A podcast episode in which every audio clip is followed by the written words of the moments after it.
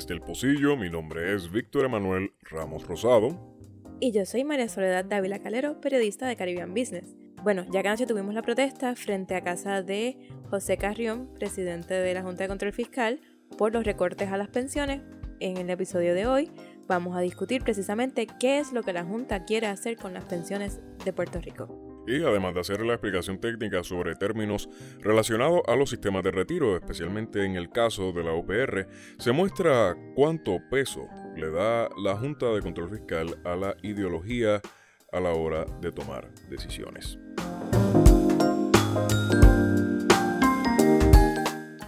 Este episodio del Pocillo es traído a ustedes con el apoyo de Latitude 18 Coffee. Latitude 18 Coffee es una marca de café 100% puertorriqueña producida en las montañas de Adjuntas. Si quieren saber más sobre su café y sus productos pueden conseguirlos en sus redes sociales como Latitude 18 Coffee, eso es at Latitude número 18 Coffee o en su página web latitude18coffee.com.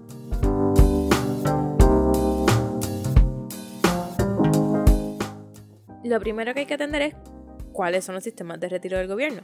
El gobierno de Puerto Rico tiene cinco sistemas de retiros. El sistema de empleados del gobierno, ese recoge la mayoría de los empleados del gobierno central.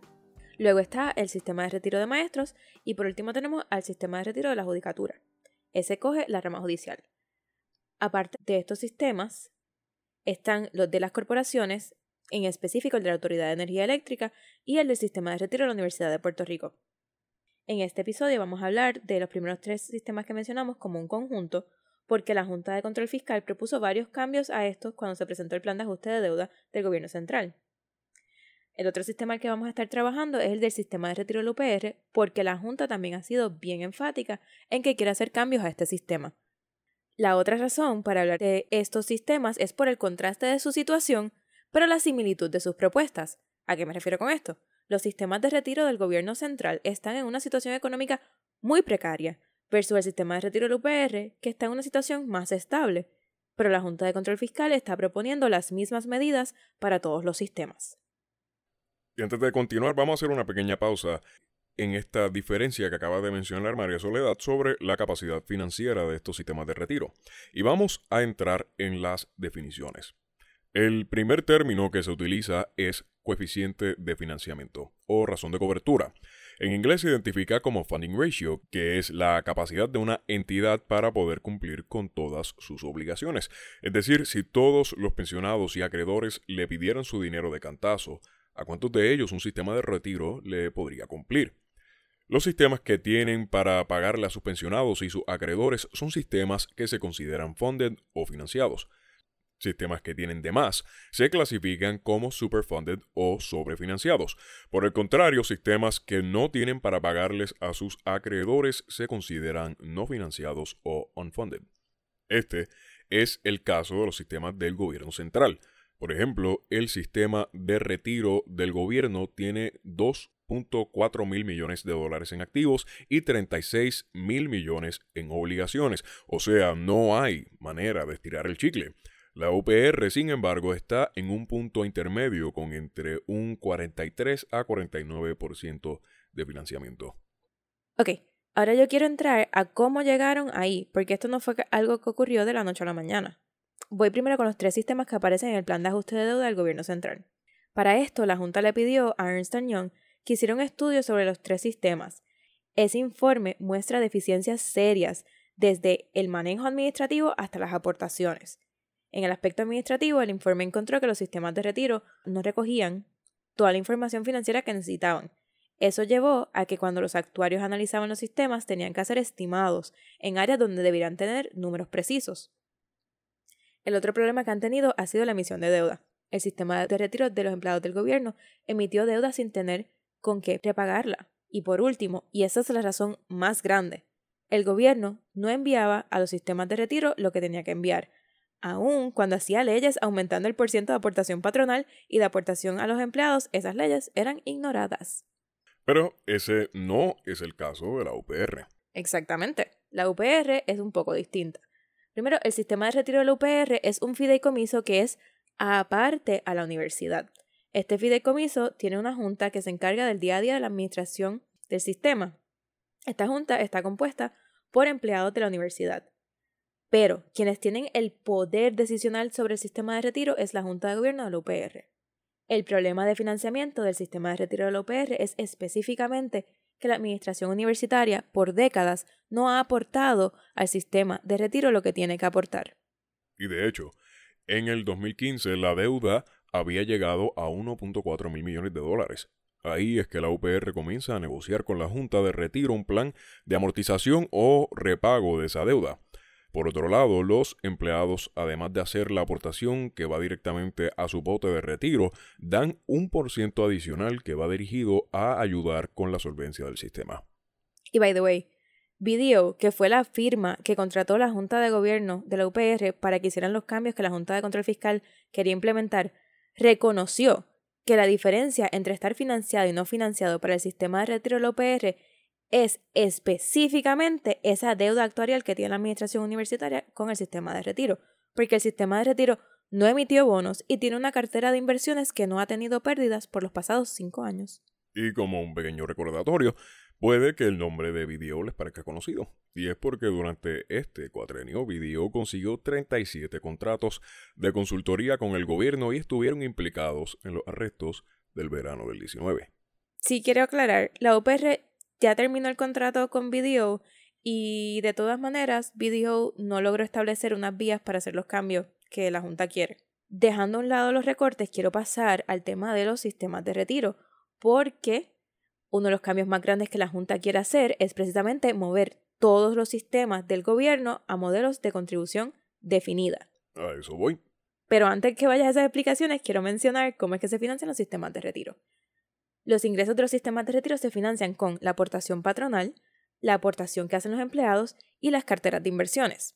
Estas carteras de inversiones es cuando se compran las acciones de compañías, por ejemplo, o se compran bonos. Todos los sistemas de retiro buscan comprar acciones o bonos u otros instrumentos para ayudarlos a generar intereses que van a ayudarnos entonces a crecer el pote que van a tener al final de su sistema de retiro.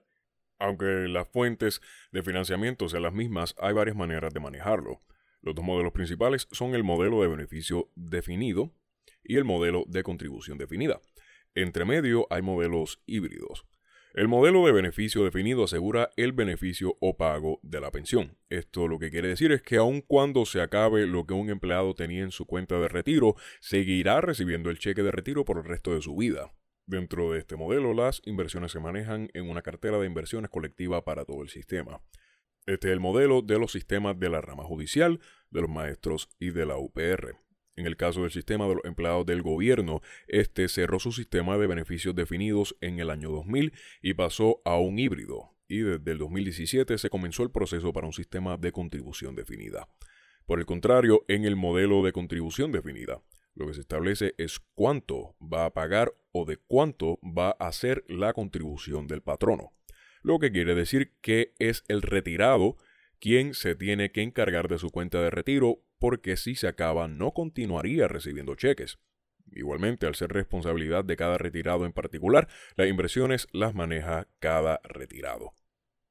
Esto es una de las razones por las que a Natalie Yaresco, directora ejecutiva de la Junta de Control Fiscal, le gusta el modelo de contribución definida. Ella usó como argumento a favor de este modelo que las inversiones no son colectivas y por lo tanto las personas pueden escoger cuán arriesgados son en sus inversiones. El miedo a que se acabe el retiro es una de las razones principales por las que el presidente de la Junta de Retiro de la UPR, Eduardo Berríos, se opone al cambio del modelo. Pero esto no quiere decir que todos los sistemas de contribución definida terminan mal. Ahora bien, sí hay unos factores que hay que ver. Un factor importante es que el patrono haga las aportaciones que le corresponden. Berríos argumentó que si bien hay empresas que son diligentes con las aportaciones que tienen que hacer, eso claramente no ha sido el caso del gobierno. Segundo es el ingreso de la persona. A más va subiendo la escala salarial, más probable es que la persona pueda generar una cantidad saludable para su retiro. Por el contrario, a más vas bajando de la escala, más se puede dar la situación de una persona tener que escoger entre un buen pago que quizás consuma su retiro cuando todavía le queden años de vida o recibir un pago a más plazos, pero más pequeño. El tercer factor son las inversiones. Por un lado, hacer buenas inversiones crece el pote de retiro, pero si las acciones que alguien compró se cayeron o si los bonos no se repagaron, esto afecta la cantidad. Jaresco no se limitó a las libertades sobre las inversiones para defender la propuesta de la Junta. El otro argumento de Jaresco y de la mayoría de las personas que defienden el sistema de contribución definida es que los sistemas de beneficio definidos siempre llevan a déficit.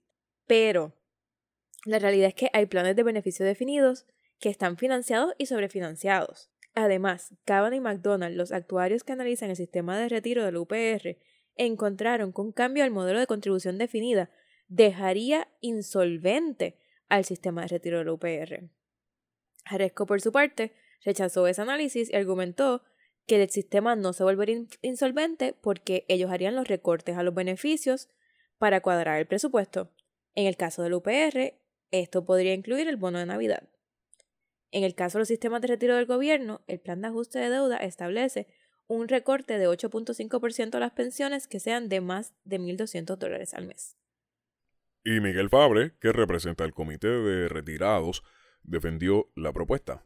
Este comité es el que se encarga de representar a los retirados en las negociaciones con la Junta. Fabre argumentó que hay que reconocer la situación fiscal del gobierno y resaltó que esto le aplica solo al 39% de los pensionados. Fabres además argumenta que según la economía de Puerto Rico vaya a mejorar, habría la posibilidad de que se reviertan esos recortes. Y Emil Nieves, economista que participa de la campaña Construyamos otro acuerdo, cuestionó por qué hacer estos recortes si en comparación a la deuda total de los sistemas de retiro estas medidas representan el 2%. Además, hizo alusión a otro de los reconocimientos que hace el estudio de Ernst Young, y es que ya los retirados llevan experimentando recortes. El Pocillo es un podcast semanal producido de manera independiente. Pueden encontrarnos donde sea que escuchen sus podcasts. Eso quiere decir Apple Podcasts, Spotify, Stitcher, donde sea que escuchen sus podcasts, pueden encontrarnos y también pueden encontrarnos en nuestras redes sociales como El Pocillo Podcast. Pueden seguirme en Twitter en Maria underscore soledad 7. Y a mí me consiguen en Don Víctor Ramos. Si tienen sugerencias de temas que les gustaría que discutiéramos o expliquemos, pueden escribirnos a pocillopodcast.gmail.com. Eso es todo por hoy. Muchísimas gracias por acompañarnos. Hasta la próxima.